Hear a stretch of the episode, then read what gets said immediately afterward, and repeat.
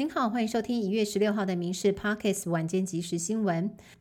新闻首先来关心一对王姓夫妻将公司设在英属维京群岛之后，涉嫌伪造海运提单、开立假的商业发票，提出越南某一间银行的远期信用状，然后向台新银行申办信用状买断，诈骗台新银行新台币四点九亿。台北地检署获报之后，指挥调查局进行搜索，将王姓老板以及叶姓员工声押进见。台新银行也作出回应，本案二零二二年十一月已经向调查局提出告发，进一步查证之后发现相关交易有违反金融秩序，已经委托越南当地律师，将于最近对越南开状行提出诉讼，要加速追回款项。许多台湾人喜欢前往日本滑雪，但是最近七天之内连续发生了两起死亡意外。日前，一名男大生在长野摔倒身亡；十五号，在船有台湾男子在北海道摔落溪水，头跟脸受到重创死亡。滑雪教练提醒，如果是初学者，最好要请人指导，而且安全防护不能少。而除了必备的安全帽，单板滑雪还要使用护臀以及护腕，才能够避免跌坐时受伤。如果怕大雪影响到航班，达人建议投保旅游不便险。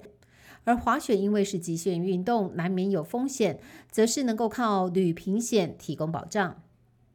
讨回赞助的金钱不成，一名陈姓男子涉嫌杀害来台念书的马来西亚女大生。这一起案件发生在前年的十月，当时嫌犯寻死被救回，向警方坦诚自己勒毙了一名女大生，但是事后却辩称是女大生找他一起殉情，说辞反复。死者的家属在最后一次开庭的时候，传达希望判处死刑的心声，喊话别让台湾沦为马国学生的地狱。义务役的役期由四个月调整为一年，今年预计征集九千一百二十七人，首批役男一月下旬入伍。新训方面调整为八周，分为军人核心价值基础训练、进阶组合训练以及期末检测四个阶段。完成新训之后，役男就会领取战斗各装下部队，继续专长训练。军方强调，相关准备都已经完成，同时对役男的要求会更加的严格。大选刚落幕，中国立刻出手夺取台湾邦交国诺鲁，还选在美国代表团在台期间宣布，不只是对台施压，也给美国难看。美国议员西梅内斯发文痛批北京施压诺鲁，强调美国国会和台湾站在一起。而日本交流协会也表示不会忘记台湾雪中送炭之情。而向来遵循一中政策的菲律宾总统小马可士也罕见的发出贺电，更是第一次以台湾总统来称呼总统当选人。在败选之后，国民党主席朱立伦连续三天没有露面，逼宫声浪持续。孙文学校校长张亚中痛批他两次操盘总统大选，国民党都输掉，变成了败选主席，党内县市长也不会听他的。对此呢，侯友谊强调责任在他，会一肩扛起。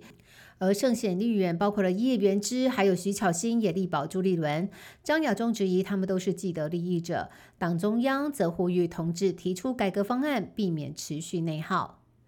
立委选战落幕，今年有四名台北市议员当选，立委将转战立法院，包含了民进党的吴佩义、王世坚、国民党的李彦秀、徐巧芯，也让议会的席次再度产生变化。虽然蓝绿各自减少了两名议员，对于板块平衡没有太大的改变，但是总席次从最初的六十一席到现在剩下五十六席，连台北市长蒋万安都直呼可惜，未来没有办法再收到王世坚亲手。送的礼物了。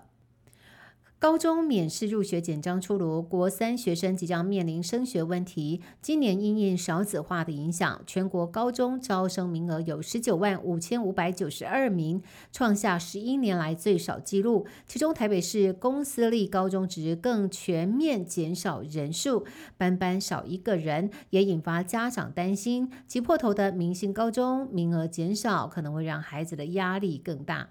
以上新闻由民事新闻部制作，感谢您的收听。更多新闻内容，请上民事新闻官网搜寻。